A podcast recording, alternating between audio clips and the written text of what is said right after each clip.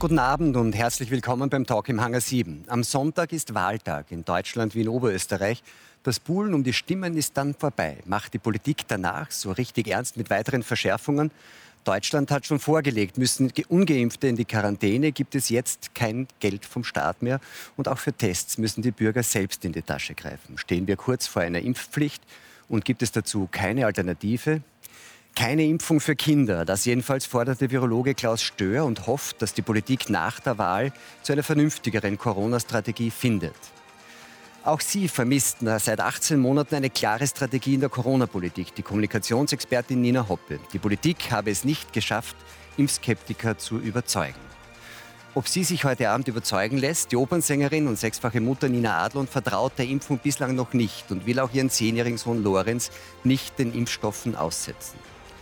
Seine zwei jüngsten Kinder sind schon geimpft, obwohl der Impfstoff für sie noch gar nicht zugelassen ist. Internist Bernhard Angermeier glaubt, dass wir dringend auch die Kinder vor Corona schützen müssen. Noch dieser Steuerberater, bald vielleicht auch Landtagsabgeordnete in Oberösterreich. Die Corona-Politik jedenfalls geht Joachim Eigner gegen den Strich. Seiner Partei Menschen, Freiheit, Grundrechte, kurz MFG, wird der Einzug in den Landtag zugetraut. Müssen die Altparteien zittern? Herzlich willkommen Ihnen allen im Hangar. Frau Adlon, Sie sind äh, Mutter von sechs Kindern, man könnte sagen Patchwork-Mutter von sechs Kindern. Ja. Ähm, der jüngste ist zehn, geht noch zur Schule. Jetzt ist sie allein in Wien. Kurz äh, nach dem Ende der Sommerferien sind schon 600 Klassen äh, in Quarantäne geschickt worden. Hat sie Ihren Sohn in der Schule auch schon erwischt mit Quarantäne? Nein, noch nicht. Nein, noch nicht. Die Zuschauer haben Sie äh, hier auf Servus TV ja gerade noch in einem Film gesehen, nämlich äh, Eine andere Freiheit. Schauen wir vielleicht kurz da rein. Und es braucht starke Eltern, die auch wirklich einfach mal sagen, nein, ich erlaube, ich erlaube der Regierung nicht, der Politik nicht, ich erlaube dem Schulsystem nicht, dass meine Kinder in sowas hineingebracht werden. Sie sind da ziemlich kritisch gegenüber den Maßnahmen und haben vor allem das Wohl der Kinder im Auge. Darum ja. ging es ja auch ganz stark in dem mhm. Film. Was ist denn Ihre Erfahrung? Worunter leiden denn die Kinder besonders? Sie leiden am allermeisten unter der Angstpolitik, die gemacht worden ist. Also die, ja, also wirklich die Macht, die, die, die, die Angstpolitik, dass, dass wenn sie sich irgendwie nicht an die Maßnahmen halten oder äh, dass dann möglicherweise die Großmutter sterben kann. Und äh, ja, also das ist, ist, ein ganz großer Grund. Dann natürlich die vielen Lockdowns, wo, wo sie wirklich äh, wo sie wirklich äh, eingesperrt waren. Ja, also zum Beispiel mein jüngster Sohn, eben der Lorenz, hat sofort gesagt, Entschuldigung, Mama, und hatte die Tränen in den Augen. Ein Sebastian Kurz darf mir nicht verbieten, meine Freunde zu sehen, meine Freundin zu sehen, in, die, in meine geliebte Schule zu gehen und äh, oder auch mit meinem Nachbarsfreund einfach draußen rumzutollen, ja. Und ähm, das, das sind jetzt so eher diese psychischen Belastungen, mhm. über die ja. einiges geredet wurde. Gab es dann auch so direkte Masken tragen? Beklagen auch viele Eltern, dass das für ihre Kinder schwierig ist? Gab es da auch Schwierigkeiten? Ja, ganz viele sogar. Ja, also das ist, es gab ganz viele Kinder haben sich haben Kopfweh gehabt, äh, haben konnten sich nicht konzentrieren in der Schule oder äh, ja, also. Aber wenn es solche schweren Symptome gab bei Kindern, dann gab es ja doch auch die Möglichkeit, ähm, mit ärztlicher Indikation eine Maskenbefreiung zu erwirken, oder haben Sie das versucht? Ja, ich habe das versucht. Ich habe das bei drei Ärzten versucht, auch bei unserer Kinderärztin. Äh, es wurde abgelehnt, weil es hieß, äh, nein, es ist ganz gefährlich, dieser Virus ist ganz gefährlich für Kinder und es würden schon Kinder sterben und so weiter. Und ich habe eine Ärztin dann überhaupt gefunden, die dann gesagt hat, aber natürlich bekommt ihr Sohn eine Maskenbefreiung. Und äh, hat sie gesagt, sie macht da nicht mit, aber hat unfassbaren Druck bekommen von anderen Kollegen und Kolleginnen. Gibt es diesen Druck auch unter den Schülern, dass solche, die eher skeptisch sind und äh, dann zum Beispiel eine Maskenbefreiung äh, erwirken, dass die dann von den anderen, dass da unter den Schülern sowie unter den Erwachsenen auch so Auseinandersetzungen gibt? Das habe ich nicht erlebt. Das Gott sei Dank hm, nicht. Nein, Gott sei Dank nicht. Aber Sie haben davon gehört? Ich habe davon gehört. Also was jetzt nicht, was die Masken angeht, aber was die Impfung angeht. Da habe ich mhm. von gehört, also von, von einer Schülerin, die ich unterrichtet habe, die jetzt an einer Schule unterrichtet. Äh, es geht jetzt schon in das geimpfte Thema, aber mhm. da dürfen nur die geimpften Kinder vorne sitzen, die ungeimpften Kinder müssen hinten, hinten sitzen oder die geimpften Kinder kriegen das goldene Pickel in diesen Ninja-Pass. Und das ist, das ist schon Ausgrenzung. Und Über die Impfung, Sie haben sie angedeutet, ja. werden wir mhm. später noch äh, reden. Herr Eigner, Sie haben vier Kinder? Ich habe vier Kinder, ah. genau. Also einen Sohn und drei Stiefsöhne. Ähnliche Sorgen? Ähnliche Sorgen. Drei der vier sind Gott sei Dank erwachsen, sofern man bei 22-Jährigen von Erwachsenen sprechen kann. Ich würde sagen, ja. Und einen 13-Jährigen, der mhm. dieselben Sorgen und Probleme hat und kennt. Ja. Und für den es auch eine Maskenbefreiung gab? Es war nicht leicht, ja. Wir haben am ersten Tag der Maskenpflicht von der Schule abholen müssen. Also meine Frau hat ihn abgeholt und er war ähm, ja, weiß im Gesicht, hat unterlaufene Augen gehabt, hat Brechreiz gehabt und wir waren dann beim Lungenfacharzt, der hat das untersucht, hat bestätigt, dass das Tragen der Maske nicht gesund ist für Kinder und hat aber für dann... Für Kinder allgemein oder für Ihren Sohn? Für Kinder. Konkret? Gott sei Dank ähm, hat unser Sohn keine Erkrankung. Ähm, er ist auf Asthma und so untersucht worden. Ja. Es ist bestätigt worden, dass es nicht gesund ist oder wäre. Und dann hat er gesagt, er kann aufgrund des Drucks, den er verspürt, keine Maskenbefreiung ausstellen. Wir haben dann einen Facharzt, äh, einen, einen Hausarzt gefunden, der dann mutig genug gewesen ist und gesagt hat, ja, auch ich bestätige das und hat das für unseren Sohn realisieren können. Ja. Mhm. Herr Angermeier, würden Sie das so bestätigen, dass äh, Maskentragen für Kinder nicht gesund ist, so wie das Herr Eigner gesagt hat? Das ist sehr schwierig zu sagen. Ich glaube, das ist eine individuelle Geschichte. Ich glaube, äh, man sieht, dass es eine psychische Komponente ganz sicher gibt mit Maskentragen mit Kindern. Ja, auch das, was meine Vorredner schon gesagt haben. Äh, Corona belastet definitiv unsere Kinder.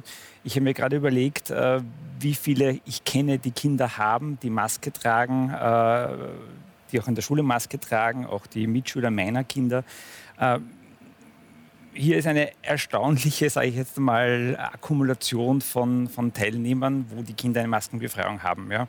Möglicherweise korreliert auch, würde ich jetzt mal provokant sagen, äh, das mit der Haltung der Eltern, dass sie generell vielleicht Maske ablehnen, dass vielleicht auch die Kinder Maske ablehnen. Also, also ich kenne eigentlich keine Eltern, die äh, prinzipiell die Maßnahmen irgendwie so massiv ablehnen und dann, dass die Kinder dann eine Maskenbefreiung hätten. Also, also Sie meinen, dass, die, dass das auch ein Druck der Eltern auf die Kinder Nein, ist? Nein, aber ich glaube, das ist halt einfach, einfach eine, eine familiäre Situation, ja, wo man vielleicht anders mit Corona umgeht, eine andere Einstellung hat.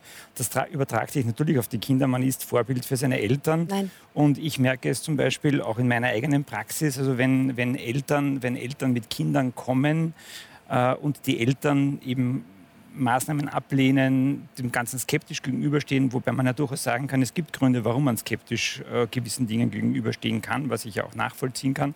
Trotzdem ist es ein überproportionaler Anteil an Menschen, die die Maske ablehnen, wo dann die Kinder oder die, die Menschen selbst eine Maskenbefreiung haben. Sie wollten widersprechen? Ja, da muss ich sofort wieder. Also in unserer Familie war das sicher nicht so. Also mein Gemahl zum Beispiel äh, ist ein nach wie vor ein absoluter Masken, äh, ja, also Hardcore-Träger eigentlich, ja, muss ich mal so sagen.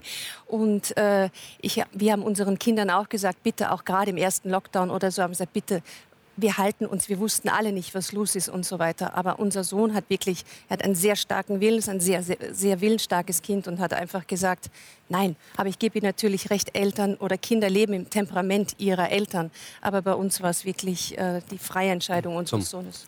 Aber was ich jetzt nicht ganz verstehe, ist, äh, ich selber habe keine Kinder, deshalb sehe ich das Thema viel wahrscheinlich pragmatischer und sage ich jetzt einmal rationaler.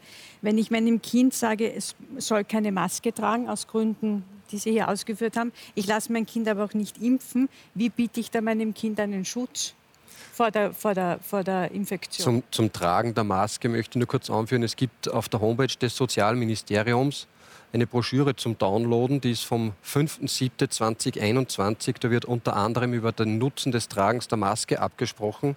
Es kann keine Evidenz festgestellt werden. Also das, der Nutzen des Tragens der Maske wird dort nicht nur in Frage gestellt, sondern verneint eigentlich. Bei wem jetzt? Sozialministerium Nein, generell der Nutzen des Nutzen? Tragens der Maske. Bei, beim Kinder oder überhaupt? Das ist ja nicht generell. Es ist, keine, es ist nicht Unterschied zwischen Kindern und Jugendlichen oder, oder Erwachsenen. Dass die, äh, das Tragen einer FFP2-Maske nicht schützt vom Coronavirus, das stelle ich hier sehr stark in Frage. Das ist an sich nicht unser Thema, aber vielleicht machen wir es kurz. Wir haben ja Gott sei Dank auch zwei Ärzte hier und man braucht ja immer mindestens zwei Meinungen. Ähm, was, was, ist Ihre, was ist, was ist Ihre Einschätzung der Evidenz zum Tragen von Masken und dem Schutz, der dadurch ja. entsteht? Vor anderthalb Jahren hätte ich äh, gesagt, die Maske ähm, spielt eine ganz geringe Rolle bei der Verhinderung der Weiterverbreitung von äh, Atemwegserkrankungen. Aber die Daten, die jetzt vorliegen, sind eigentlich schon relativ überzeugend.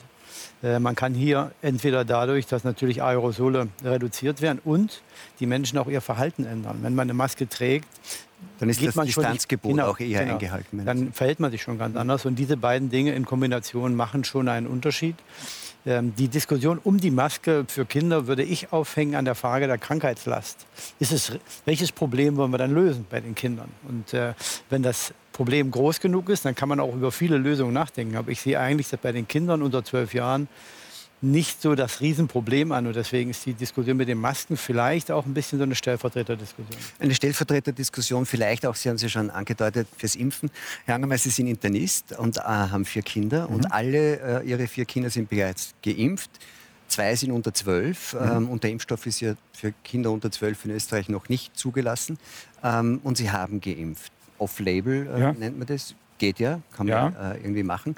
Äh, ich stelle mir äh, die Diskussion mit Kindern interessant vor äh, über die Impfung, wenn man sagt, ihr kriegt jetzt eine Impfung, die ist eigentlich für euch noch nicht zugelassen. Wie findet so eine Diskussion statt?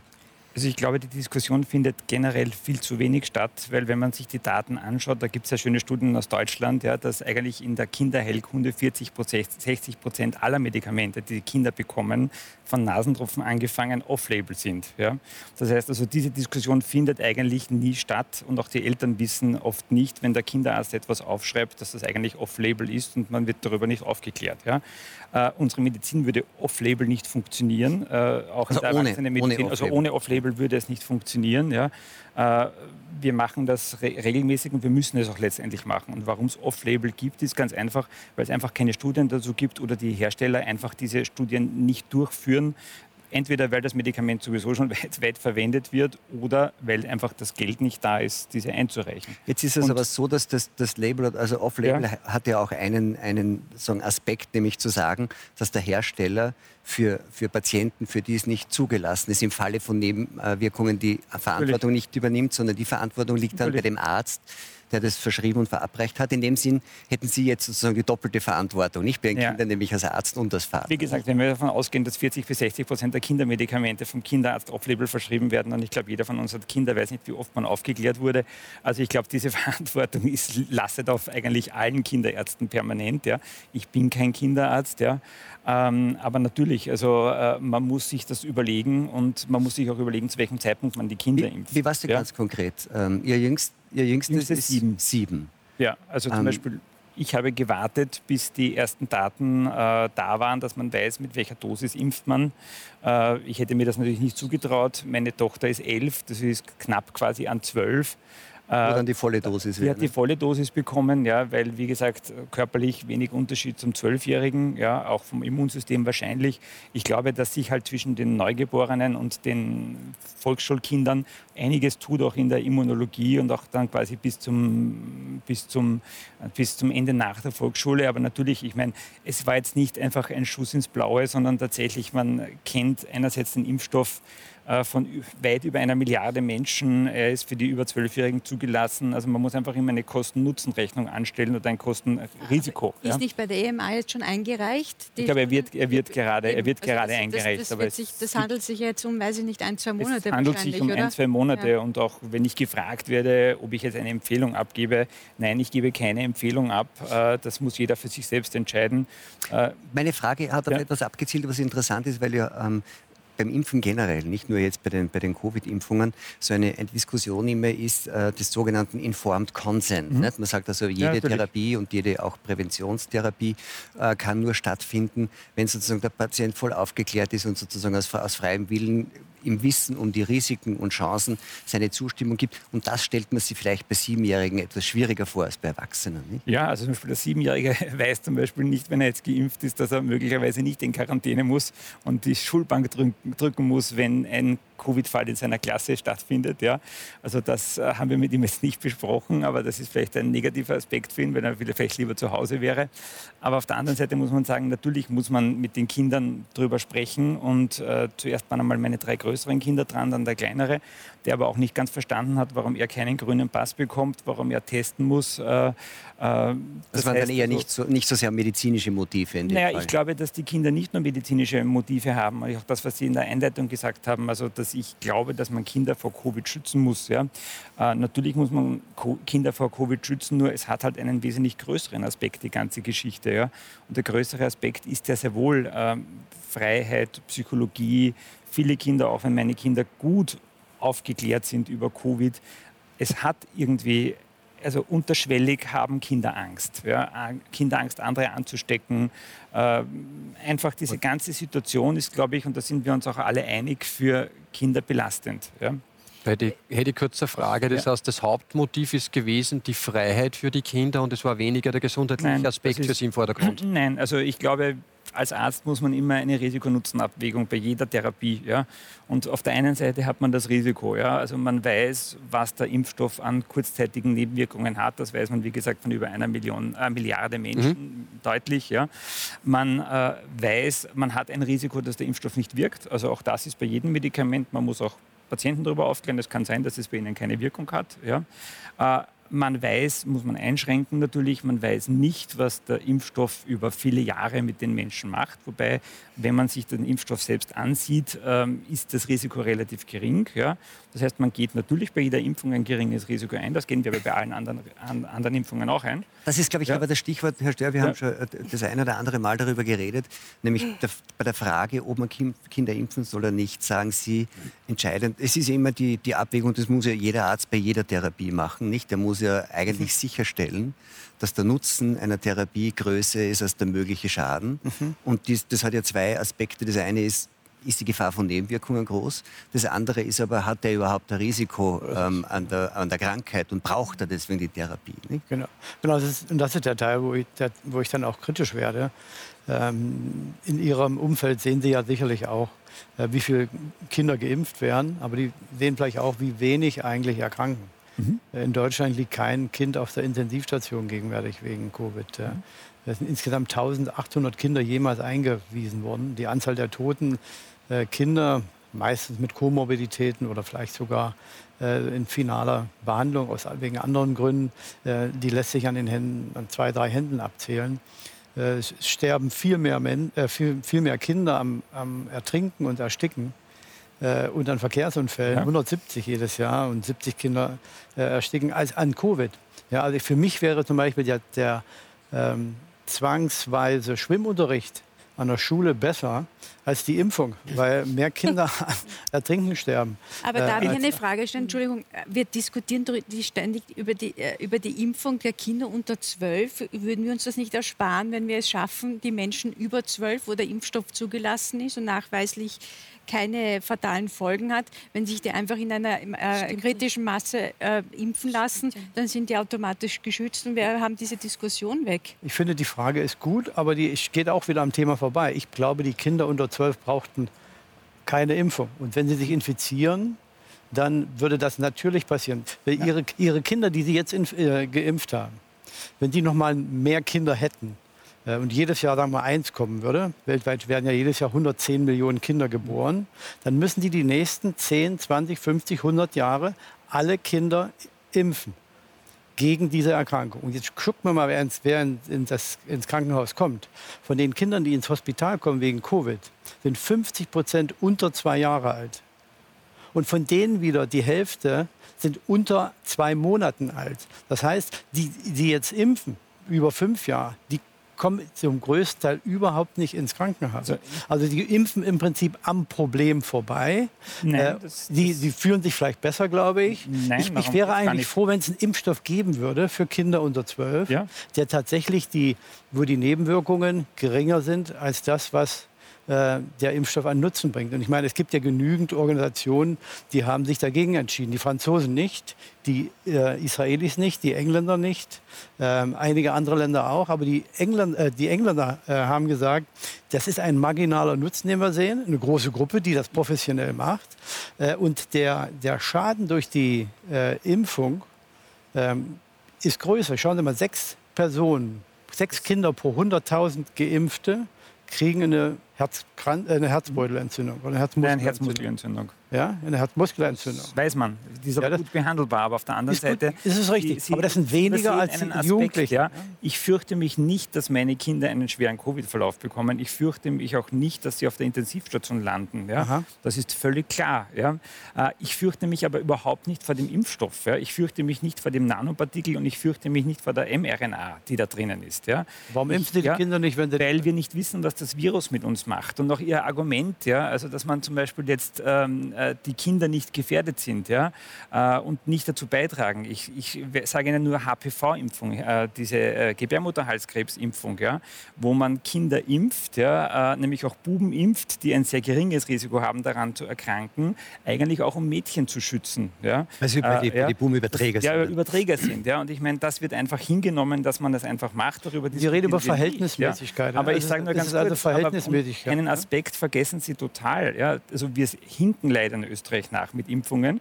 Und mir wäre es auch lieber, wir hätten 80 Prozent Quote mit Erwachsenen als mit Kindern. Mhm. Aber ich glaube, erstens einmal, und ich fürchte, wir müssen das mit impfwilligen Kindern leider ausgleichen, um eine gewisse Impfquote zu erreichen. Wozu? Und der zweite Punkt ist, Impfung hat nicht nur einen individuellen Aspekt. Ja. Das ist anders als in unserer normalen Medizin, wo wir jemandem ein Medikament geben, ein Antibiotikum bei einer nicht ansteckenden Infektionskrankheit und das ist ein individueller Vorteil. Aber mit der Impfung schützen wir auch die Allgemeinheit. Ja. Das Was wollen Sie denn erreichen dadurch, dass Sie die Kinder impfen? Sie sagten die, vorher, die Kinder müssen Kinder geimpft werden, sich, damit, weil die Erwachsenen nicht geimpft werden können. Das Kinder, verstehe ich, aber, aber was wollen Sie damit erreichen? Sich auch in der Schule. Ja, und in der Schule Darf ich kurz, mich, mich ja, bleiben? Was Sie sagen ist ähm, zweierlei. Das eine ist, ähm, das Impfen nicht nur wegen des quasi individuellen Schutzes, Natürlich. weil ja ohnehin die Wahrscheinlichkeit, dass die einen schweren Verlauf haben, sehr gering ist, sondern die Impfung, um sie sozusagen auch als Überträger sozusagen Natürlich. zurückzunehmen. Und was Sie sagen, das finde ich besonders spannend, äh, wenn sich die Erwachsenen schon nicht impfen lassen und wir die Impfquote ja. von 80 Prozent nicht zusammenbauen, dann müssten das die Kinder ausgleichen, um sowas wie Herdenimmunität herzustellen. Ich glaube, dass das, dass das letztendlich, letztendlich zu einer gewissen Herdenimmunität führen wird, aber auch einen anderen Aspekt gibt es noch. Aber ja, da, mich, mich ja. nach dem anderen machen. Ja, nein, nein, ist, das, ist das ein Konzept, ist das ein Konzept, das äh, irgendwie plausibel ist, dass man sagt, die Erwachsenen kriegt man schwer dazu, wenn man die Kinder über die Eltern, die ohnehin selber geimpft mhm. sind, dazu kriegt, dann kriegt man, dann kann man das ausgleichen, die, die Impfunwilligkeit der Erwachsenen. Ja, ich glaube, da zäumt man das Pferd von hinten auf. Äh, also erstmal Herdenimmunität wird es nicht geben. Äh, Herdenimmunität heißt ja, dass in einer bestimmten Population eine Untergruppe immun ist und die schützen dann die nicht immunen. Das wird es nicht geben äh, bei diesen Atemwegserkrankungen, weil selbst die Geimpften äh, auch wieder Virus ausscheiden. Ja, lassen Sie mich noch, glaube, kurz, lassen glaube, mich noch mal kurz fertig erzählen.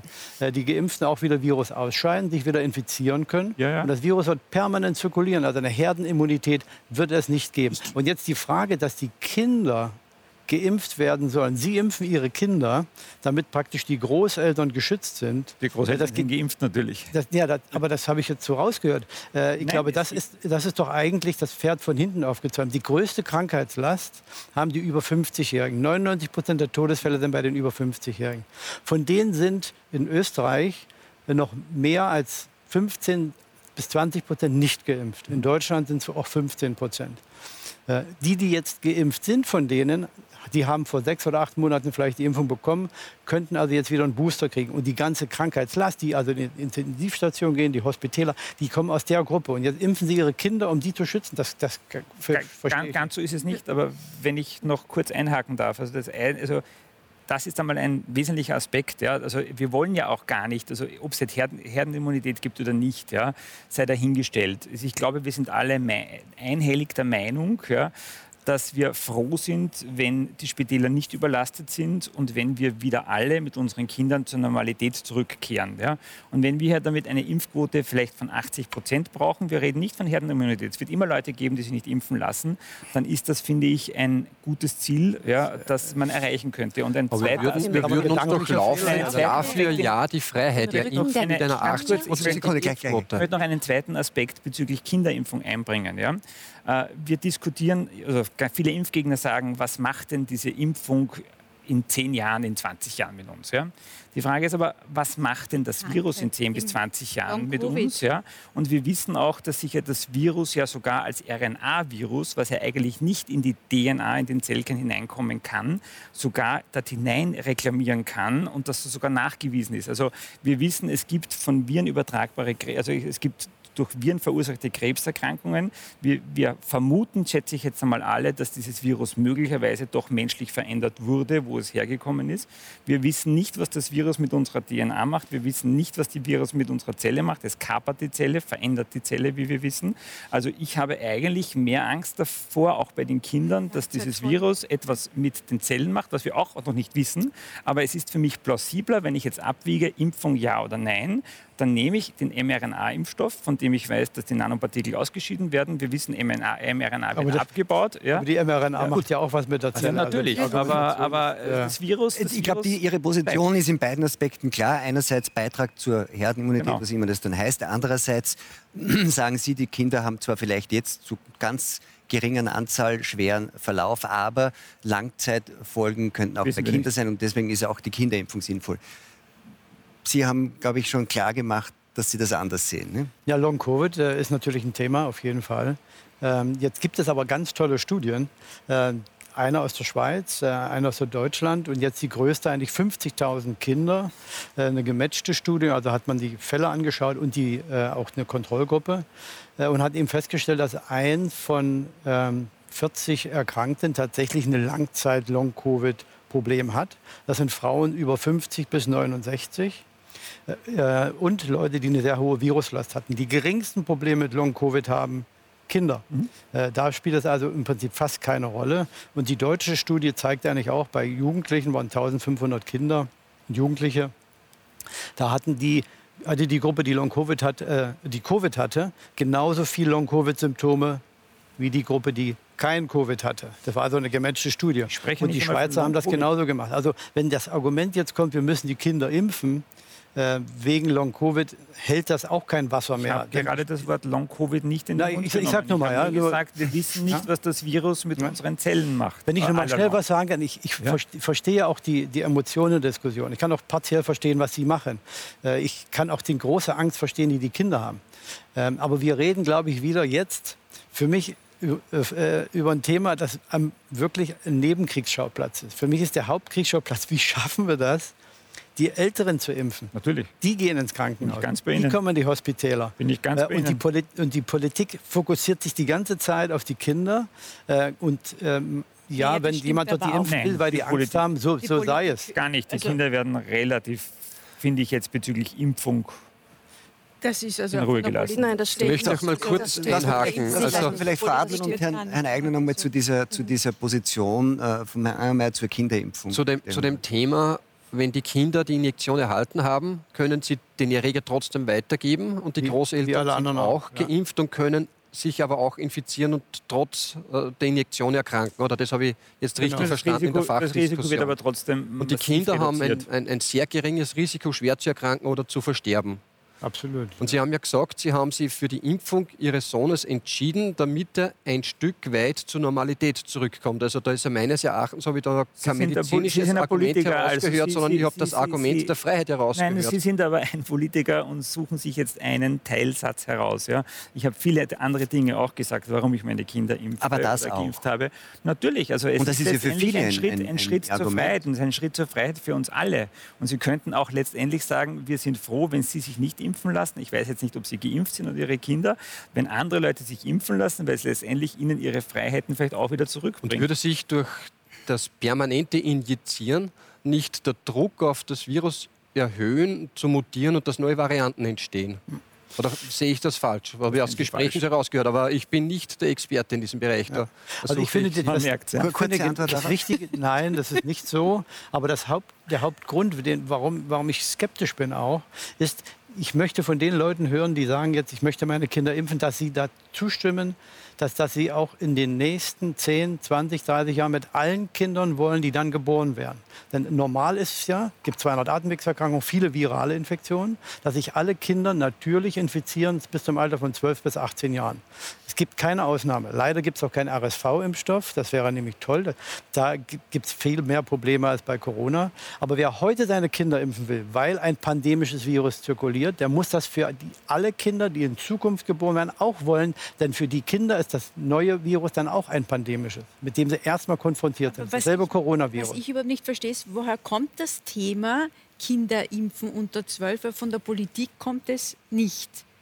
Wer hat das überhaupt aufs Tapet gebracht? Ja, weil er seine. Nein, nein, nein, nein, nein. Natürlich, weil er seine Kinder unter zwölf Runde, obwohl der Impfstoff noch gar nicht zugelassen nein, ich, ist. Ich meine jetzt, ich meine in der, im allgemeinen Diskurs, nicht hier in der Runde. Warum, warum, warum? Ist, es ist schon im allgemeinen Diskurs. Es gibt auch viele äh, Experten, österreichische Experten, die das auch fordern, mit Blick auf die Schule zu sagen, ähm, eigentlich wäre es am sinnvollsten, wenn alle Schüler auch unter, möglichst ja. unter zwölf geimpft werden, weil das mit dem gleichen Argument, weil nur das oder hauptsächlich das Normalität im Schulbetrieb ja. ermöglichen würde und man dann mit dem ganzen Testen und dem allen, was ja auch sehr aufwendig finanziell und auch organisatorisch ist, wenn man damit aufhören könnte, das ist schon Und führen wir die Diskussion in vier Wochen, wo vielleicht ein Impfstoff schon zugelassen ist, ja, also dann, dann vielleicht sogar schon empfohlen als, als, als Impfstoff. Also, also ich glaube, es ist ganz knapp davor, dass also Impfstoff zugelassen wird und tatsächlich empfohlen wird. Ja. Also Aber und man darf auch nicht vergessen, also diese ja. ganze Testerei, also diese Testerei in der Schule, also häufiges Testen bedeutet natürlich auch häufige Fehlergebnisse, Zufallsergebnisse, falsch negativ, falsch positiv. Ja. Also das ist auch nicht das Gelbe vom Ei, muss man ganz ehrlich sagen. Also, also ich glaube... Das ist aber auch kein Grund, die Kinder zu impfen, glaube ich. Man muss die Kinder jetzt mal in Ruhe Wenn ich lassen. das raushöre. Man muss sie wirklich in Ruhe Ich finde es, find es richtig, dass man darüber nachdenkt, dass man den Kindern das Richtige gibt. Und ich würde auch voll dafür sein, wenn der Impfstoff, sagen wir mal, nicht nur zugelassen ist, sondern auch empfohlen ist. Ja, das, für mich ist dann die Akzeptanz, ähm, dass man nicht mehr... Sie aber Ihre Meinung, Experten aber dann nach einer Empfehlung. Absolut. Es ist natürlich das heißt, so, die niedrigste, sein, die niedrigste Evidenz, die es gibt, ist und sagen, Expertenevidenz. Okay. Vielleicht, dass wir den Herrn Steyer ja? auch mal kurz aus. Die niedrigste Evidenz, die es gibt, ist die einzelne Expertenevidenz. Also das, was ich sage, ist niedrigste Evidenz. Natürlich. Die, das, die höchste Evidenz ist ein Expertenteam, was nach einem strukturierten Prozess eine Risikoeinschätzung durchführt, multidisziplinär das Wissen analysiert und dann unabhängig eine Entscheidung fällt, so wie die STIKO in Deutschland oder andere. Das sind diejenigen, die einen wissenschaftlichen Konsens generieren. Wenn die das machen, da würde ich äh, dran glauben äh, und dann würde ich da auch mitgehen. Wenn es tatsächlich so einen Impfstoff geben würde, aus meiner Erfahrung, habe ich aber Zweifel und auch aus den Daten, die ich sehe, dass das gelingt. Und Erfahrung ist das, das niedrigste Evidenz. Und, und, genau. und bis das gelingt, würde ich mich sehr zurückhalten, Dinge zu tun, die ein potenzielles Risiko haben, wo ich wirklich, wir alle ja keinen Nutzen sehen. Ich meine, schauen Sie doch mal, es gibt so, so gute Studien über die Häufigkeit von Long-Covid bei Kindern, über Hospitalisierungsraten, Intensivstationen. Und gleichzeitig gibt es die guten Informationen darüber, was, diese, was es den Kindern antut, wenn man denen tatsächlich so äh, selektive Extramaßnahmen auf, auf, äh, erlegt. Das Testen ist ja eine selektive Extramaßnahme. Du bist getestet, du bist nicht getestet. Masken tragen, du trägst die Maske, du trägst sie nicht. Impfen, das ist ja das Nächste, was dazu kommt. Also ich glaube, in der Abwägung dieser Dinge sollte man warten, bis die Experten sich das Weltwissen angeschaut haben und dann unabhängig entschieden. Ich würde vorschlagen, dass wir jetzt ähm, einen Schritt weitergehen ähm, vom Kinderimpfen weg, weil ich habe auch ein bisschen rausgehört, Konsens darüber, ja. dass am wichtigsten wären, wenn die Erwachsenen und vor allem die, die in den Risikogruppen sind, einerseits altersmäßig, also 50 plus und dann noch äh, spezielle äh, Risikogruppen geimpft sind. In Skandinavien sind ja in etlichen Staaten die Maßnahmen weit, äh, weitgehend beendet worden, weil man sagt, man hat dort ausreichende Impfquoten, mhm. während die Politik jetzt bei uns den Druck erhöhen will mit unterschiedlichsten Maßnahmen. Und für die Ungeimpften, für die jetzt noch Ungeimpften könnte das ziemlich ins Geld gehen. Schauen wir uns einen kurzen Überblick dazu an. Lange wurde darum gestritten. Jetzt ist es amtlich. Ab dem 10. Oktober müssen die Deutschen selbst für ihre Corona-Tests aufkommen. Wer als ungeimpfter trotzdem weiter ins Kino oder Fitnessstudio will, auf den warten mächtige Extrakosten. Im schlimmsten Fall muss eine vierköpfige Familie mit zwei Teenagern dann für die soziale Teilhabe am Leben pro Woche bis zu 2800 Euro für Tests bezahlen. Wer als ungeimpfter dann doch hin und wieder am sozialen Leben teilnehmen will und dabei positiv getestet wird, der sollte über ein sicheres Polster an Rücklagen verfügen. Denn schon zum 1. November, so hat es die deutsche Regierung diese Woche beschlossen, wird der deutsche Staat den Lohnausfall bei einer amtlich verordneten Quarantäne nicht mehr übernehmen. Ein klarer Griff ins Portemonnaie der ungeimpften dürfte wohl auch ganz nach dem Geschmack von Christiane Drummel sein, der Vorsitzenden der österreichischen Bioethikkommission. Sie forderte bereits vor zwei Wochen ein Ende der Gratistests und damit einen Selbstbehalt von erkrankten Ungeimpften bei einem Spitalsaufenthalt. Bei einem schweren Verlauf mit Intensivbehandlung könnten so dann schnell mal Zehntausende Euro auf Ungeimpfte zukommen. Frau Adlon, ähm, finden Sie das Argument Kosten überzeugend? Könnte Sie das dazu bewegen, zu sagen, aus pragmatischen Gründen, ähm, das ist mir eigentlich zu teuer, ich lasse mich lieber impfen? Ich muss gerade sagen, dass mir so das Herz klopft über diesen Bericht. Ich wusste das nicht. Und ich bin wirklich fassungslos und wirklich fast sprachlos, was ich selten bin. Ich finde es wirklich, mir fehlen die Worte. Ich frage mich, ob das überhaupt rechtlich, ich bin sehr traurig, dass wir keinen Juristen in der Runde haben jetzt, der einfach mal sagt, ob das allein vom Menschenrecht überhaupt möglich ist. Dass das äh, dass sowas überhaupt, ja, dass das, es geht derart an die Würde und die Würde des Menschen ist unantastbar. Und ich frage mich, was ist denn mit den Menschen, die sich tagtäglich ja, die sich tagtäglich ungesund ernähren, die sich tagtäglich den Alkohol hineinschütten, die rauchen mit Raucherlunge und so weiter, ja, die werden behandelt, die werden, die werden und die kriegen eine Lohnfortzahlung und so weiter. Es kann es einfach nicht sein. Und es ist, und noch einmal, dieser, dieser Impfstoff, ja, er ist einfach, es ist eine nach wie vor äh, eine, eine Notfallzulassung, ja, eine, keine, keine, keine, äh, keine äh, ähm, Pharmaindustrie haftet für irgendwelche Schäden und so weiter. Ich habe in meinem Umfeld, ja auch von jungen Menschen zum Beispiel, ja, die auch, da ist die geimpft worden sind, ja, die auf den, die, die äh, Herzkranzmuskelentzündungen haben. Oder ich habe Schülerinnen, denen nach der, jetzt nach der Impfung äh, bleibt die Regel aus, habe ich drei, ja, drei Schülerinnen und, äh, und so weiter. Also mich würde das ich finde das entsetzlich. Und es würde, ähm, das, ist, das ist Druck, das ist Zwang und Druck führt immer zu Gegendruck. Mhm. Ja, und es hat in der Geschichte wirklich seit der Steinzeit noch nie zu was Gutem geführt, als eigentlich nur zu Zerstörung. Die Steinzeit wird aber oft zitiert. Ja, auch beim Klima. Ich, ich möchte, da stecken jetzt zwei ja, Dinge drin in dem, was Sie sagen. Das eine ist, da möchte ich ähm, Sie noch einmal fragen, Herr Stör, weil Sie ja doch ähm, in der Impfstoffentwicklung ähm, mhm. schon lange genug sind, um irgendwie einen Überblick zu haben. Das eine ist sozusagen diese Sorge ähm, äh, um den Impfstoff. Da könnte man dann sagen, so wie es der Angermeier sagt, und viele sagen das, und mir scheint es auch ein Argument zu sagen, das ist jetzt milliardenfach verimpft. Wäre diese Impfung tatsächlich ähm, so gefährlich von den Nebenwirkungen her, würden wir wohl eine andere Diskussion führen. Oder glauben Sie, dass da was vertuscht wird oder unter der Decke gehalten wird? Ja, das, ich glaube, das würde viel zu komplex sein, sowas zu verduschen zwischen, zwischen Ländern, äh, die nun alle beteiligt sind. Die in Europa gibt es äh, ein länderübergreifendes äh, Arzneimittelüberwachungssystem. Äh, da müssen alle, die in den Gesundheitsbereichen arbeiten, gesetzmäßig äh, berichten, falls dort irgendwelche Nebenwirkungen auftreten. Es sind Millionen Dosen, Milliarden Dosen verimpft worden. Also, und die Aufmerksamkeit ist so hoch auf den Einzelnen. Mhm. Äh, ähm, also ich glaube nicht, dass eine andere Zeit gegeben hat, wo der Impfstoff, wo irgendein Impfstoff schärfer überwacht wurde von der Öffentlichkeit.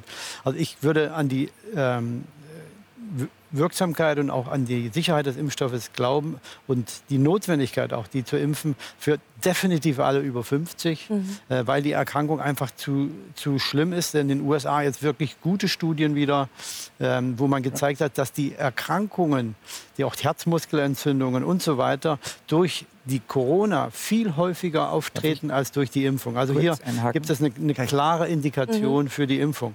Dass es Nebenwirkungen gibt, das ist äh, völlig fraglos. Und die liegt bei einigen, äh, bei der Guillain-Barré-Syndrom, also einer äh, neuralen Entzündung, äh, auch bei Herzmuskelentzündung, weit über dem, was man erwartet. Aber es ist immer noch viel weniger, als was die mhm. äh, Infektion verursacht. Teil 1. Teil 2 ist dann, wenn man so wie Sie es für richtig und für wichtig hält, dass sich Erwachsene, vor allem Ältere, vor allem äh, Angehörige der Risikogruppe impfen lassen, weil der Impfstoff sicher und ähm, auch wirksam ist, halten Sie dann diese Methoden, die es gerade jetzt ja. auch bei Ihnen in Deutschland gibt, um diese Impfquote zu erhöhen, für richtig?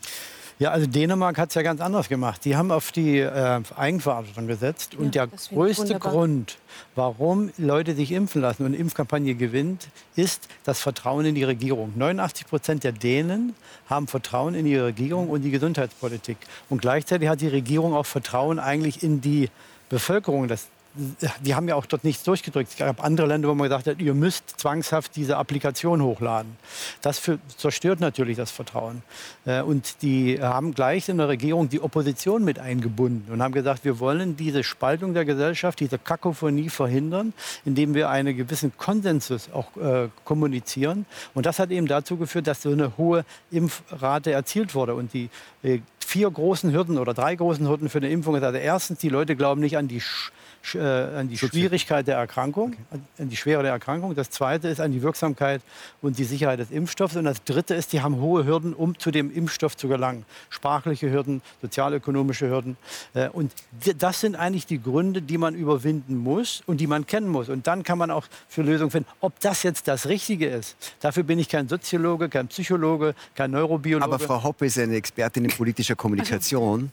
Und die Frage ist, ist das die politische Kommunikation, mit der man das Ziel, das man hat, gut erreichen kann? Also ich glaube nicht. Ich kann es jetzt, äh, ich habe jetzt natürlich Deutschland nicht so im Fokus wie Österreich, aber ich glaube, es hat sich ähnlich verhalten. Es ist einfach in der Anfangsphase unheimlich viel passiert, dass eine Verunsicherung seitens der Kommunikation, ich sage immer, dieses One Voice, One Agenda hat in Österreich total äh, hat gefehlt. Ja? Also eigentlich ist ja die Message Control One Voice, One Agenda ähm, nur anders formuliert und das hat überhaupt nicht funktioniert.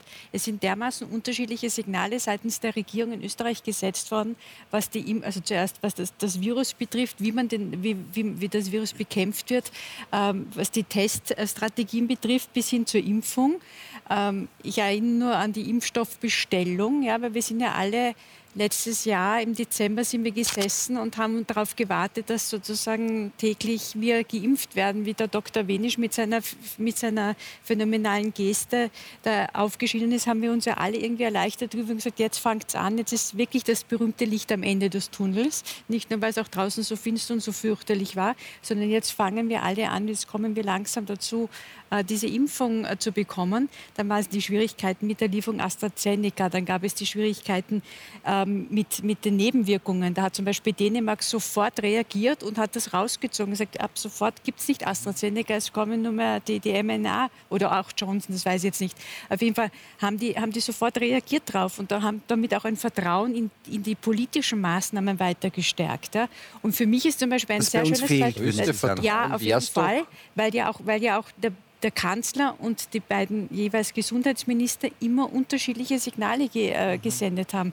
Also allein wenn ich jetzt Mückstein denke, jetzt äh, Mitte August, dass er da innerhalb von einer Woche gesagt hat, wir warten einmal ab und dann vielleicht kommt doch 3G und dann, nein, wir müssen doch schon früher reagieren. Und, und, und gleichzeitig sagt dann wieder der Kanzler, für Geimpfte ist die Pandemie vorbei. Ja? Und, und das hören aber dann die Menschen nicht. Aber jetzt ist ja ganz was Konkretes, Frau Jetzt haben wir ein ganz konkretes ja Problem. Wir haben offensichtlich ein Problem mit der Impfquote. Das ja. kann man so sagen. Also, das ehrliche Argument wäre doch ein gesundheitliches, medizinisches Argument, das dafür spricht. Wir haben äh, vorab ja in der Kommunikation irgendwie den Menschen versprochen, dass sie Freude haben Das heißt, es ist versprochen worden, dass ein Auto verlost wird, es soll gratis Eintritt geben etc. für diesen sogenannten Stich. Und jetzt geht man offensichtlich in Deutschland und bei uns ist es angedroht, einen Schritt weiter, dass man sagt, okay, und wenn du nicht dabei bist, dann wirst du bestraft. Mhm. Weil du, wie es bei Aber jungen Menschen ist, nicht nicht in die bestraft. Diskothek. Finden, Ja, doch. Sie, finden Sie, dass Und- das eine Strafe ist, wenn man sich... Es ist ein Ausschluss vom gesellschaftlichen Leben und das ist definitiv ja, aber ich habe eine. Möglichkeit. Ich habe eine Möglichkeit. Also ich sehe zum Beispiel...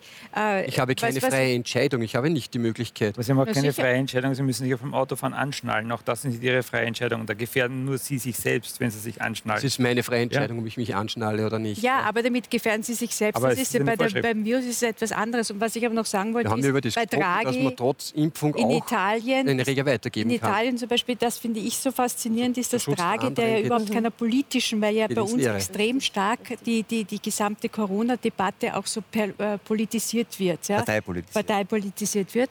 Ähm, dass das zum Beispiel bei Draghi überhaupt nicht ist. Der Draghi sagt, Regierung ist Regierung, Partei ist Partei.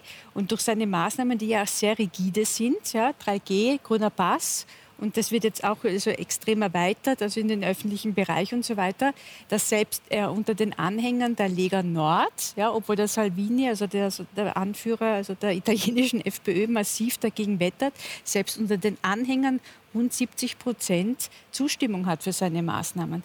Das heißt also, wenn man da wirklich äh, rigide vorgeht und das Ganze äh, weglässt, dieses, dieses, diese politische Ambition, sondern wirklich also eine, eine sehr ähm, stringente, konzise ähm, Weg einschlägt, dann funktioniert das, dann verstehen das Aber, die Leute aber jetzt auch. ist, wenn Sie sagen rigide, es gibt ja zwei Möglichkeiten, habe ich verstanden. Die eine ist, dass die Regierung von Anfang an es schafft, das Vertrauen der Bevölkerung zu haben und damit ohne Zwang eine hohe Impfquote erreichen kann, wie in den nordischen Staaten. Und das andere ist, dass man dann irgendwie das nicht tut, aber sich auch nicht ganz traut, offen für eine Impfpflicht auszusprechen. Die Richtung jetzt in Italien. Wäre es dann nicht einfach auch die ehrlichere Kommunikation, wenn man es schon nicht schafft, das Vertrauen der Bevölkerung zu gewinnen, dann wirklich über eine Pflicht zu diskutieren und Ja, nicht das irgendwie Maßnahmen das wird und erst dann am doch nicht. 27. September machen, sowohl in Deutschland als auch in Österreich, weil in Deutschland äh, die Wahl ist und in Österreich die Oberösterreich-Wahl. Und solange diese beiden Wahlen nicht geschlagen werden, wird die Impfpflicht nicht wirklich, glaube ich, expressis verbis genannt werden. Deshalb wird auch herum, es ist in, in Österreich ist ja überhaupt kein Thema, wir haben ja jetzt ja nur die deutschen Beispiele. In Österreich wird da ja nur angedeutet, Zu der Frage, was, das, 2G, was da 2,5G. politisch ist und was nach der Wahl kommt, kommen wir noch. Mhm. Äh, Herr Eigner wollte Sie noch, weil Sie ja Steuerberater sind. Ja. Ähm, ähm, und damit ähm, irgendwie auch sozusagen über die, über die finanziellen Aspekte dieser ganzen Dinge Bescheid wissen. Äh, Jens Spahn, der deutsche Gesundheitsminister, hatte durchgesetzt, dass die, wir haben das auch in dem Beitrag gesehen, ähm, dass Ungeimpfte die Quarantäne haben vom Staat ab dem 1. November keinen Lohnersatz mehr bekommen. Und die Arbeitgeber begrüßen das, weil sie sagen, dann haben wir auch Klarheit äh, und dann gibt es diesen Druck auch. Ähm, wa- was sagen Sie da dazu? Ist meines Erachtens abzulehnen, weil es eine Ungleichbehandlung ist und wiederum über die Finanzen, über dieses Thema Schmerz vermeiden, ja, finanziellen Schmerz vermeiden, die Menschen dazu getrieben werden, sich diesen sogenannten Stich, die Injektion abzuholen. Und es gibt wiederum kein Argument, was aus dem medizinischen, gesundheitlichen Bereich kommt, sondern es ist ein finanzielles Argument. Und es sollte niemals, niemals ein finanzielles Argument verwendet werden müssen, um jemanden davon zu überzeugen, dass er sich eine Injektion geben lässt. Das ist für mich sowas von nicht verständlich und da gefällt mir der Satz, die Würde des Menschen ist unantastbar. Sehr gut und so, das trifft es auf, auf den Punkt. Jeder Mensch soll für sich frei und selbst entscheiden, nachdem er aufgeklärt worden ist, dementsprechend und auch auf seine persönliche Situation bezogen. Welches Alter, bin ich Risikogruppe, habe ich Vorerkrankungen, treffe ich Risikogruppe etc. Ja, Ja, aber das Aber- ist doch in dem Fall ist doch die Implikationen eine völlig andere. Wir sehen doch, was angerichtet worden ist durch die vielen Lockdowns, was, was das wirtschaftlich bedeutet, was für den Arbeitsmarkt bedeutet. Sie reden die Krankheit- ganze Zeit Absolut über- richtig, aber die das diese verursacht Gesellschaft- ja. Der Lockdown. Nein, Das das, hat nicht die Krankheit verursacht, sondern die Regierungen, die die Betriebe geschlossen haben, bitte. Ja. Und Das heißt, die Regierung hat die Betriebe Ich- geschlossen. über die Verordnung, ja, die Gastronomie hat ja jetzt sechseinhalb Monate Also, geschlossen gehabt und im ersten Lockdown ich glaube, wenn man auch jetzt zwei ganz kurz Monate. was Ja, sagen aber darf. genau, das also ist doch ein, glaube, ein Argument für die Impfung. Man muss sich aber auch anschauen, wo die Leute arbeiten. Also ich arbeite in einem Gesundheitsbetrieb, also es gibt äh, und habe ein Ärztezentrum. Ja. Äh, Wir haben ein Pathologieinstitut, das ist eine Krankenanstalt. aber Ihr Betrieb ist im Lockdown ja. nicht geschlossen, waren Ja. geschlossen waren die Das, ich Gastronomiebetriebe, rede die jetzt nicht über das, aber ich rede darum, dass wir Patienten haben, die immunsupprimiert sind, Patienten, die vielleicht noch nicht geimpft sind, Patienten, die auch vielleicht noch überzeugt werden müssen, zu geimpft, äh, äh, sich impfen zu lassen. Das heißt, wir haben mit Ungeimpften zu tun. Und letztendlich ist es auch meine Aufgabe, einerseits die Patienten zu schützen ja, und es ist letztendlich auch Aufgabe, meine Mitarbeiter zu schützen. Und äh, wenn das Tragen einer FFP2-Maske möglich ist, ist es zwar gut, aber letztendlich kann durchaus passieren, dass die Impfpflicht kommt. Äh, ich persönlich bezweifle eigentlich, dass die Impfpflicht kommen wird, ja, weil es wird sich wahrscheinlich der Staat es nicht leisten können, wenn man sich ja, die Gastronomie Unsere Partei anschaut. wird sich schwerstens dafür einsetzen. Die Partei, glaube ich, braucht sich für nichts einsetzen, weil äh, wenn man hört, also in Tirol hat es die Diskussion gegeben, es, gibt, möchte, es wird Hotels geben, die 1G oder 2G machen. Ja. Nur sagt dann der, der Hotelier, aber er wird kein Personal finden, das quasi auch 1G ist, weil wir haben ein großes Problem an Personal. Das Gleiche ist in der Pflege. Es gibt leider sehr viele Pflegepersonen, die sich nicht impfen lassen im Pflegeheim, was auch immer. Was wird passieren, wenn eine Impfpflicht kommt? Die werden kündigen, ja, oder zumindest Zum mit Thema Kündigung drohen. Ja. Das heißt, wir haben dann ein großes Problem, ein Pflegeproblem, wir haben ein Pro- Problem in der Gastronomie und so weiter und so fort. Und darum glaube ich, dass die Impfpflicht nicht kommen werden kann aus Angst vor Diese Konsequenzen. Probleme in der Gastronomie mit den Arbeitskräften hat es bereits vorher gegeben. Und während dem zweiten Lockdown ist jede vierte Arbeitskraft, jeder vierte Mitarbeiter im Bereich Gastronomie in eine andere Branche gewechselt. Warum? Weil er gesagt hat, ich brauche finanzielle Sicherheit, ich brauche Planungssicherheit, ich habe Familie, ich habe Haus, ich habe Kinder, ich kann es mir nicht leisten, von Lockdown zu Lockdown, von, von Gnaden der Kurzarbeitsbeihilfe vielleicht mit 80, 85 oder 90 Prozent meines Nettolohns zu leben. Und zusätzlich haben sie in der Gastronomie das, das Problem und das Thema, dass die Trinkgelder verloren gehen. Dann hat es so dazwischen drin einmal die, die, mit ein oder zwei Monatsabrechnungen äh, Abrechnungen die Möglichkeit gegeben, auch eine Trinkgeldpauschale auszuzahlen etc. Ja, ich verstehe da an jeden Menschen, der in der Gastronomie Ja, gearbeitet hat, eine Fachkraft ist und lernt und sagt, ich wechsle die Branche. Aber spricht das Wegen, jetzt wegen hat- dieser Unsicherheit. Jetzt sagen aber, sagen aber die Befürworter der Impfung und auch Frau Hoppe sagen, gerade deswegen, um diese Sicherheit zu haben, wäre es ja möglicherweise eine gute Idee, dafür zu sorgen, dass auch, die, dass auch die Mitarbeiter in diesen Betrieben geimpft sind, weil dann ist die, sagen, die Wahrscheinlichkeit, dass es zu einer Schließung kommt, noch einmal zu einem Ja. Lockdown, Ja, wenn- äh, äh, geringer. Und da, da, da kommt dann sozusagen diese Zirkelargumentation langsam in Also Gang. ich, nicht? ich glaube, Ja. die, die, die Diskussion ist richtig zu überlegen, wie schafft man es, Menschen, die von einer Impfung richtig profitieren können, zur Impfung zu überzeugen. Und das, die Is- Diskussion geht aber, in, wenn man in Richtung Impfquote spricht, immer wieder auch um die allgemeine Inzidenz. Wir haben ja gesagt, Inzidenz funktioniert nicht, weil es äh, ohne die Berücksichtigung der Krankheitslast der äh, besonders betroffenen Älteren an die gesamte Population äh, adressiert ist. Und bei der Impfung ist jetzt wieder genau. Warum, ich sehe es ja so, warum müssen wir die Jungen impfen, wenn man die wenn die Älteren noch nicht geimpft sind, da sollte man sich darauf Naja, fokussieren. man, man könnte Ja? noch was ganz anderes machen. Naja, warten Sie mal bitte, Augenblick mal. Ja. Und, und wenn man jetzt die Diskussion äh, äh, äh, führt, ja, ist das jetzt notwendig, was die Deutschen da machen? Dann glaube ich, dann ist das meines Erachtens eine politische äh, äh, Entscheidung, um ein Problem zu lösen, das man vielleicht auch anders lösen könnte. Das Problem ist aber wirklich nicht oder geringe Impfquote bei den Älteren. Und dadurch, dass man die Leute, die jetzt in Quarantäne gehen, egal welchen Alters, dazu jetzt ver, verdonnert, ihre, ihre äh, Gehälter dann selbst zu zahlen, le- wenn sie, wenn sie äh, in Quarantäne sind, wird man die Alten ja nicht zur Impfung bringen. Also aus dem Grund, glaube ich, macht es auch schon keinen Sinn vom, vom virologisch-epidemiologischen. Was ich, was ich nicht verstehe ist, und das, was Sie auch anfangs gesagt haben, warum funktioniert die, das, die Eigenverantwortung nicht? Sebastian Kurz hat doch gesagt, also habe ich das wahrgenommen, man kann jedem Menschen jetzt ein Impfangebot machen, was großartig ist. Sogar wir können uns den Impfstoff sogar aussuchen, ja, also womit man sich jetzt impfen lässt.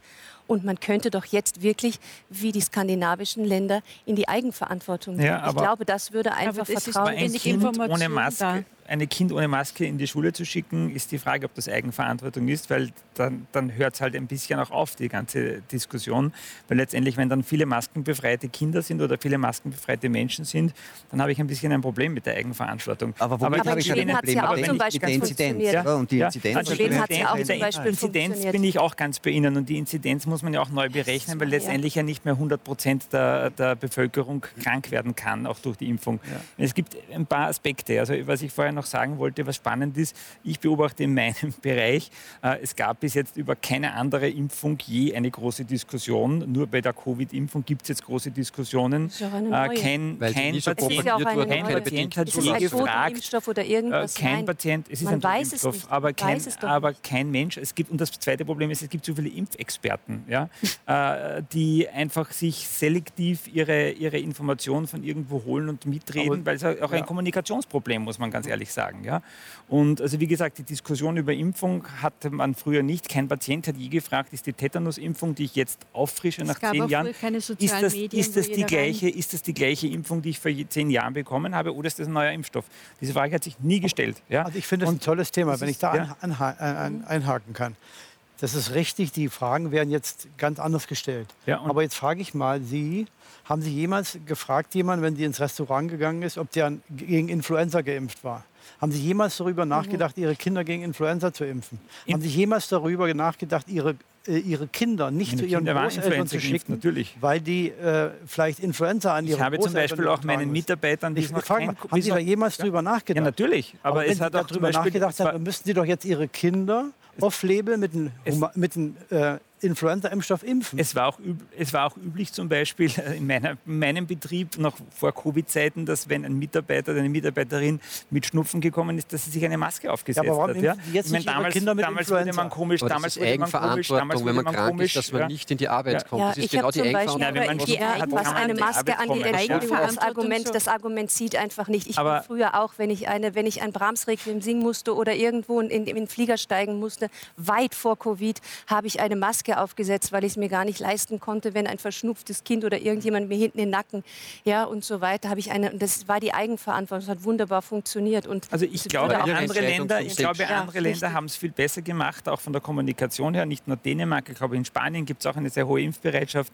weil einfach die Kommunikation besser war. Weil, wie gesagt, das, also die, die Bevölkerung hat viel mehr Glauben an die Impfung und Glauben ans Gesundheitssystem. Aber Kommunikation und Nachvollziehbarkeit Ja. und Vertrauen der ja Bevölkerung in Maßnahmen ist vielleicht ein Stichwort, weil in Wien wird ja auch wieder jetzt der Druck erhöht und zwar erneut über verschärfte Zutrittsregeln. Vielleicht schauen wir ganz kurz rein in die Ankündigung des Wiener Bürgermeisters Michael Ludwig.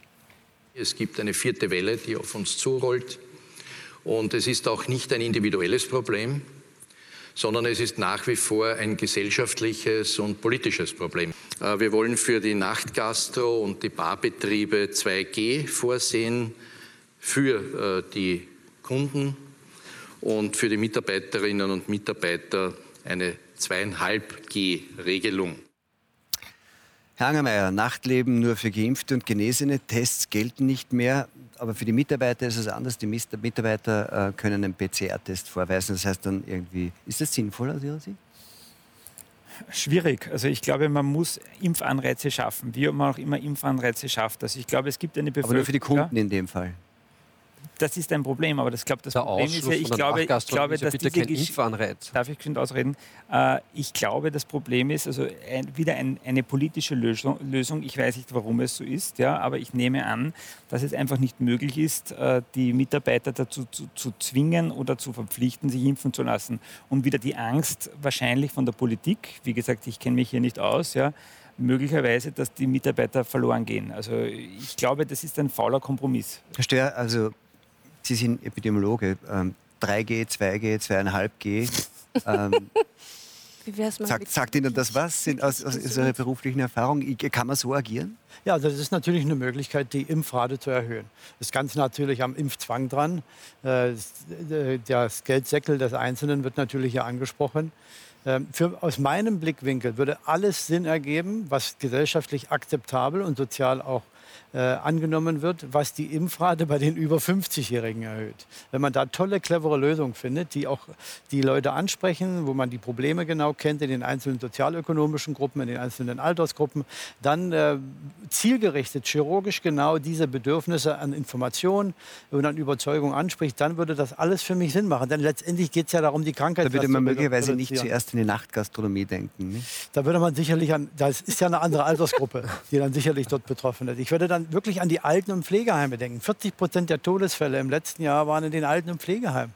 Aber da steckt ja jetzt wie eine, eine Diskussion drin, eine medizinische, ich möchte nur ganz kurz, eh nicht zu viel Medizin. Aber viele sagen ja, wenn alle über 50-Jährigen geimpft sind, und überhaupt, wenn alle ein Impfangebot haben, dann könnte eigentlich der Staat sich zurückziehen, Absolut. weil wenn sich die Jüngeren infizieren, ist ihr Risiko zu sterben bei einem, ne, ja, noch, bei, noch weniger, bei einem Prozent. 0,00. Ähm, und, wenn die, und, und, und die anderen sind geimpft, also auch dieses Argument, aber man könnte ja andere anstecken, würde dann wegfallen, weil die sind eh geimpft. Die Verhältnismäßigkeit aber ist da, aber, da, aber da beißt sich immer, weil da sagen dann Leute, die andere Position vertreten, ja, aber wenn es zum Beispiel zu einer sogenannten Durchseuchung auch bei den Jungen kommt, dann werden die Zahlen so hoch, dass nach den Prozentzahlen, die wir kennen, trotzdem Kinder und Jugendliche sterben würden. Wie kommt man aus diesem Ding raus? Ja, ich glaube, es geht darum, die Verhältnismäßigkeit wiederzufinden. Ich habe das Beispiel schon öfter gebracht. Ich habe Frauen gesehen, die auf ihrem Fahrrad fuhren, dahinter die Kinder und die Kinder hatten keinen Helm auf, aber eine Maske drauf.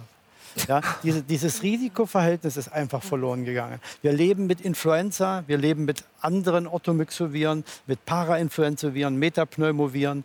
Ein großes Spektrum, die uns alle vertraut sind und auch unvertraut. Ja, Sie haben Ihre Kinder gegen Corona geimpft, warum nicht gegen Influenza? Sie sind gegen, gegen, gegen, Influenza geimpft. Ja, aber wir sehen auch zum Beispiel. Ja, aber ja, lassen Sie mich ja. noch mal ausreden. Warum öffnen, beimpfen Sie denn nicht gegen Influenza? Weil für uns alle und viele die Verhältnismäßigkeit verloren gegangen ist.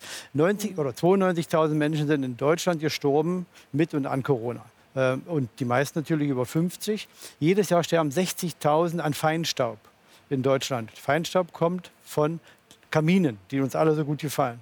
35.000 sterben an ambulanten Pneumonien. Und? Das sind natürlich schlimme Geschichten, aber diese Verhältnismäßigkeit ist nicht da. Wir denken über Kinder nach und wie schlimm die erkranken an Covid, aber wie gesagt, 170 sterben durch Verkehrsunfälle, viel mehr durch Ertrinken und Ersticken. Aber kann man das, das, das, kann man vergleichen? Natürlich bringen. muss man das vergleichen. Oh, ja. denn, denn, nein. Und wir müssen nein, ja auch natürlich kann man das in Relation. Wenn, wenn ich in den Verkehr Sie, die Expertin, nein, hier spricht der Experte. La, ja, äh, also das freut mich sehr.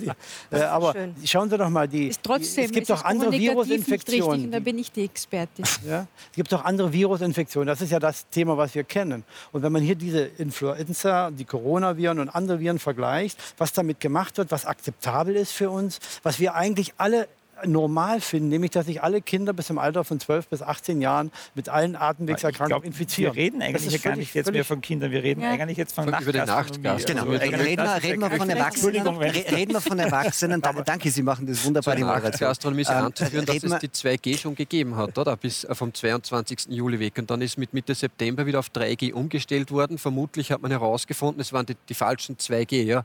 Das war nämlich geimpft und getestet. Und dann hat man den Impfdruck so weit erhöht gehabt auf die jungen Menschen, auf die Disco-Generation. Das war dann ausgeschöpft, dann ist man auf 3G gegangen und jetzt wird das getestet, verschwinden und dann gilt genesen und geimpft. Oder der Ausschluss vom gesellschaftlichen Leben. Genau, der eignet sind wir eh schon bei der Politik, weil das hat Frau Hoppe ja schon gesagt, eins der Probleme ist, dass das bei uns sehr politisiert ist, ne? das Virus. Am Sonntag sind Wahlen in Ihrem Bundesland in Oberösterreich. Sie kandidieren Richtig. mit Ihrer Partei MFG. Äh, von den Medien werden Sie in der Regel bezeichnet, äh, die Ihre Partei als Impfgegnerpartei. Mhm. Ist das eine Impfgegnerpartei? Das ist keine Impfgegnerpartei, sondern eine Impfzwanggegnerpartei. Wir wollen, dass jeder Mensch auf seine gesundheitlichen Bedürfnisse eine richtige, ordentliche, ehrliche medizinische Aufklärung bekommt und sich frei entscheidet, ob für ihn die Impfung das Richtige ist. Und dann wird es Menschen geben, die in einer Risikogruppe sind, die höheren Alters sind und die sich dann dafür entscheiden und auch entscheiden dürfen. Und aber es sollte nicht Voraussetzung sein, um am gesellschaftlichen Leben teilzunehmen. Und Im, sprich ich von Im Hintergrund sehen wir Plakat, im Hintergrund sehen wir Plakat Ihrer Partei, das deutet doch eher darauf hin, das deutet doch eher darauf hin, dass Sie in erster Linie um Impfskeptiker an sich werben. Ne? Es ist eines von fünf Sujets, was wir haben. Ja, das haben sie sehr schön herausgesucht. Nein das ist bleibt, unser Beruf. Ja. nein bleibt Nein äh, bedeutet für uns, wir sind in der Eigenverantwortung ohne Zwang. Kein Zwang. Und wenn ich nicht will, darf ich nicht ausgeschlossen werden vom gesellschaftlichen Leben. Nur mehr, keine großartigen Dinge. Es geht um Kleinigkeiten, dass ich mit dem Partner ins Restaurant gehe, mit den Kindern ins Kino oder dass ich mich mit einem Freund zum Frühschoppen treffe.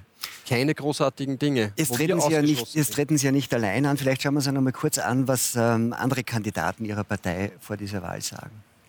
Ich mache mir einfach große Sorgen, wie im Moment mit Kindern umgegangen wird. Ich bin Vater von zwei Töchtern, engagiere mich bei MFG für die Wahrheit, für die Freiheit und die Zukunft unserer Kinder. Mir ist es wichtig, dass meine Kinder und alle anderen Kinder wieder ein Leben in Freiheit, menschengerecht leben dürfen. MFG gibt mir die Möglichkeit, mitzumachen, anstatt nur zuzuschauen. Frau Hoppe, ähm, Sie sind äh, Expertin in politischer Kommunikation. Sie haben das ja gerade zuerst angesprochen. Ähm, kann das funktionieren? Kann äh, MFG die 4%-Hürde in äh, Oberösterreich schaffen und in den Landtag einziehen? Das kann ich absolut nicht einschätzen. Also so wie die Stimmung in der Bevölkerung ist, wahrscheinlich ja. Aber ähm, ich, ich, verstehe nach wie vor nicht, warum immer diese Kinderimpfung so thematisiert wird. Ich, das, das, ist etwas, was mir, also was mir ähm, im, im, darum habe ich das auch vorhin gesagt, im allgemeinen politischen Diskurs nicht so auffällt. Da ist überhaupt nicht die Rede davon, dass Kinder geimpft werden sollen oder müssen. Es ist, es ist, der Diskurs entsteht, wenn deshalb, weil die, die Umgebung der Kinder, und das ist in dem Fall vor allem das Lehrpersonal, nicht äh, sich impfen lässt und hier nicht die stimmt Impfpflicht besteht. Was heißt, stimmt nicht? Ganz viele Lehrer lassen sich impfen. Aber zu wenig. Ja, aber offensichtlich zu wenig, weil wieso, wieso, wird diese Diskussion, wieso ist diese Diskussion mit dem Kind, ich, ich verstehe den politischen Mehrwert überhaupt nicht. Aber wiederum, was ist gefährlich daran? Wir haben jetzt mehrmals gehört, dass Kinder nicht, im Regelfall nicht schwer erkranken.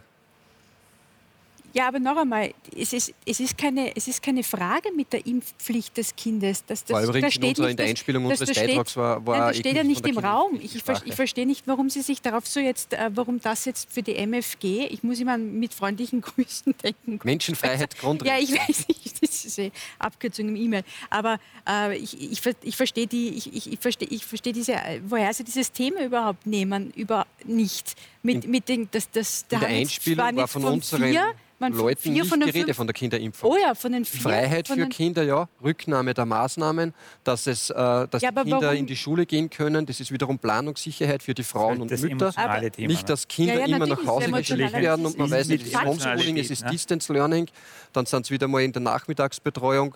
Es ist, ist trotzdem die Möglichkeit, die Kinder in die Schule zu schicken. Es, es sind da also Kollateralschäden entstanden in der Vergangenheit, in den vergangenen 18 Monaten über Bildungsverlust und Co. Das ist nicht aufzuholen und auch nicht zu beziffern. Also Aber für mich als jemand, der das noch gar nicht gesehen hat, muss ich ganz ehrlich sagen, dass es von den fünf Plakaten her eigentlich um die Kinder ging. Ah ja, danke. Es ging um die Kinder und es ging um Politik, weil es gibt ja dann so eins der Themen, sowohl in Österreich als auch in Deutschland, ist ja, Sie haben es schon, glaube ich, kurz angedeutet, Frau Hoppe, man, äh, es gibt die Vermutung, dass jetzt ähm, in dem ganzen Thema Impfen, Impfdruck, Impfpflicht stillgehalten wird, äh, weil, weil die politischen Parteien sagen, da keine großen Wellen haben wollen vor der Wahl. Mhm. Also vor dem 27. September sagen sie, wird nichts passieren. In Deutschland könnte es ähnlich sein, äh, Herr Stör. Ähm, Rechnen Sie damit, dass nach diesem Wahlkampf und nachdem die Wahl geschlagen ist, möglicherweise wieder eine stringentere Linie von der, auch von der deutschen Politik kommt? Also ich habe einen Brief geschrieben an alle Parteien mit der Bitte, dass sie uns mal sagen, was sie als Corona in ihre Wahlprogramme reinnehmen. Äh, eine Partei hat sich geäußert, da hat Herr Lindner von der FDP geantwortet, alle anderen nicht. Äh, das Thema ist einfach zu heiß. Äh, ich glaube aber, dass nach dem nach der Wahl, weil der Herbst beginnt äh, und auch die vorhersagbare Winterwelle kommt und tatsächlich wieder die Intensivstationen und die Krankenhäuser auch wieder volllaufen werden, sich die Politik was überlegen muss, wie sie mit der Situation fertig wird. Die Leute wollen ja keinen Lockdown mehr. Der größte Teil der Leute ist geimpft. Es wird aber wieder auf den Intensivstationen was passieren. Und deswegen ist die Diskussion um 2G und 3G absolut nicht vorbei. Ich glaube eher, dass das mehr wird, weil man auch die Diskussion anführt, die nicht geimpft sind, konnten sich entscheiden.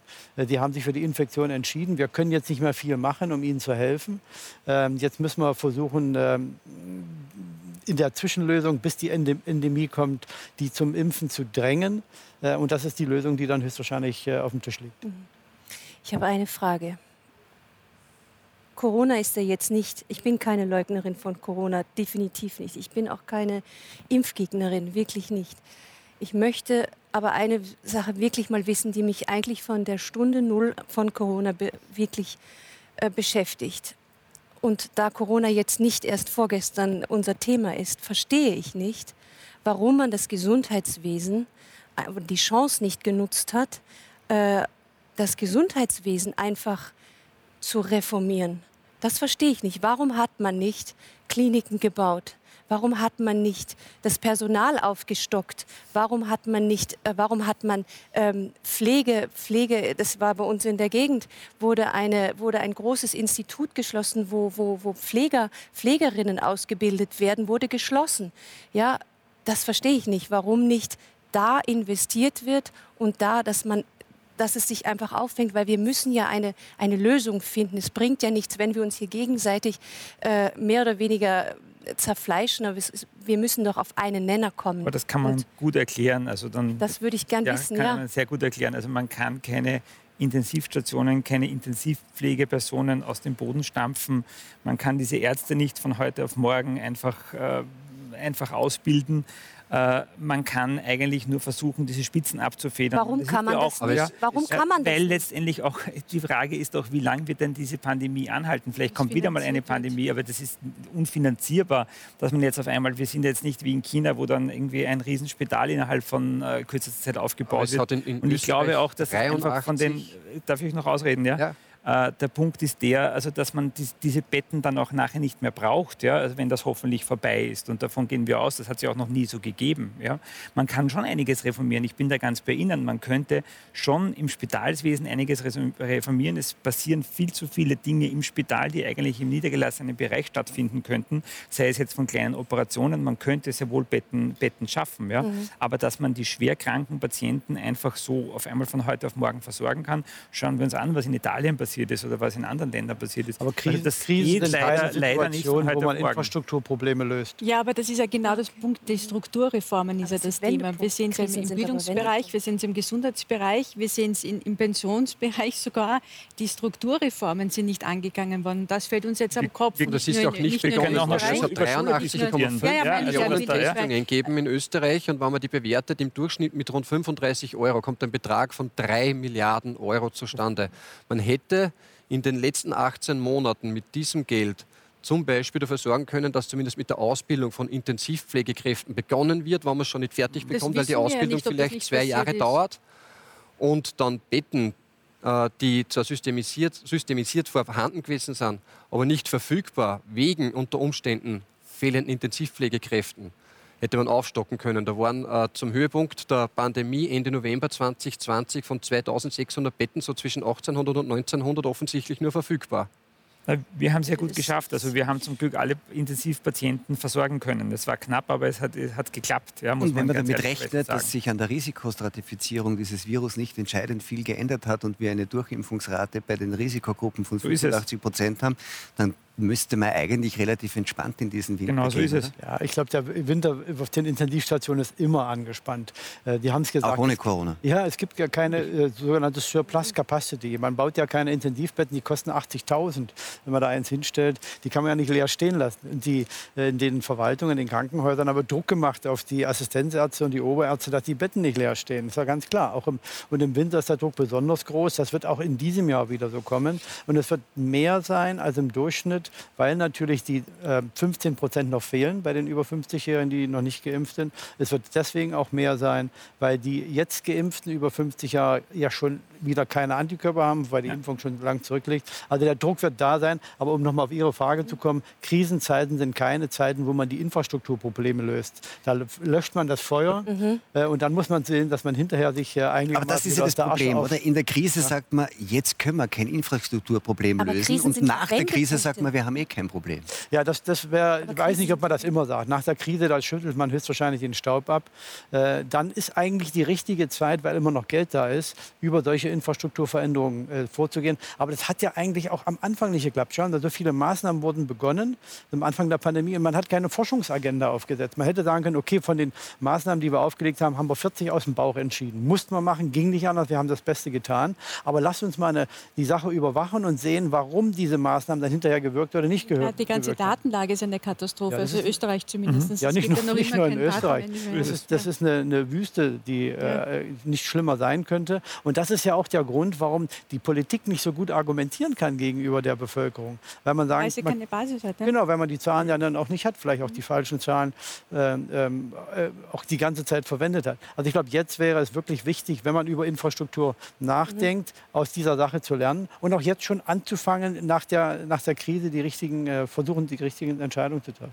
Wir sind ähm, am Ende unserer Zeit. Fast, Frau Adrian, ich habe noch eine Frage an Sie. Ja. Ähm, jetzt muss man damit rechnen, gerade nach der Wahl, wir haben schon darüber Mhm. gesprochen, dass der Druck erhöht wird. Und äh, ich glaube, es ist nicht ausgeschlossen, Sie halten es nicht für wahrscheinlich, aber die Diskussion wird sich verschärfen um sowas wie eine allgemeine Impfpflicht. Was machen Sie da? Auswandern. Habe ich gesagt im Vorgespräch. Ja, dann wandere ich aus. Ja, ich wäre sehr gerne den schwedischen Weg gegangen. Ich liebe Skandinavien. Vielleicht gehe ich nach Skandinavien. Aber bei uns ist es so halt auch. Ich, ich denke, eine Impfpflicht ist immer ein Druck. Und wir, was ich schon gesagt habe, Druck erzeugt immer Gegendruck. Aber ich, ich werde mir das überlegen. Also ich lebe in einem Haushalt. Mein Gemahl zum Beispiel ist, ist doppelt geimpft und äh, ja, wir müssen das abwägen, wie wir das machen. Ich, von meiner Indikation ist es so, mir wurde von einem sehr renommierten deutschen Arzt geraten, mich vorläufig nicht impfen zu lassen. Ähm, ich bin aber auch schon, das muss ich auch sagen, ich hatte Corona, bevor es überhaupt zum ersten Lockdown in Österreich kam. Ich war nämlich, habe eine, eine CD aufgenommen und war mit Philharmonikern zusammen, die nämlich in Wuhan waren und alle krank im Flieger saßen. Da war es aber alles noch Bronchitis und keine Ahnung, manche schwer. Und ich hatte es auch. Also und, und ich hatte die ganzen Symptome. Ich hatte kein hohes Fieber, ich hatte Haben Sie Antikörpertest gemacht? Habe ich gemacht, ja. Und Sie hatten Antikörper? Ja, ja. Immer noch? Immer noch? Da brauchen Sie nichts. Da brauchen Sie nichts mehr. Ja, brauche ich nichts, danke. Herr Stärk, glauben Sie, ja. noch ganz zum Schluss, dass Sie wenigstens nach der Wahl Antworten auf Ihre Fragen kriegen? Nicht vor Weihnachten, bevor die Koalitionsgespräche. Aber es wäre doch schön, oder? Als Weihnachtsgeschenk einen Brief von der Regierung. Was kann man sich mehr wünschen? Ich würde mir ja, mehr wünschen, dass die Regierung ein Programm auf die Reihe bringt, als dass er mir einen Brief dazu schickt. Wir sind leider wirklich am Ende unserer Zeit. Frau Adler und Frau Hoppo, meine Herren, vielen Dank äh, für das Gespräch hier. Ihnen wünsche ich einen schönen Abend und hoffentlich nächsten Donnerstag beim Talk im Hannesien.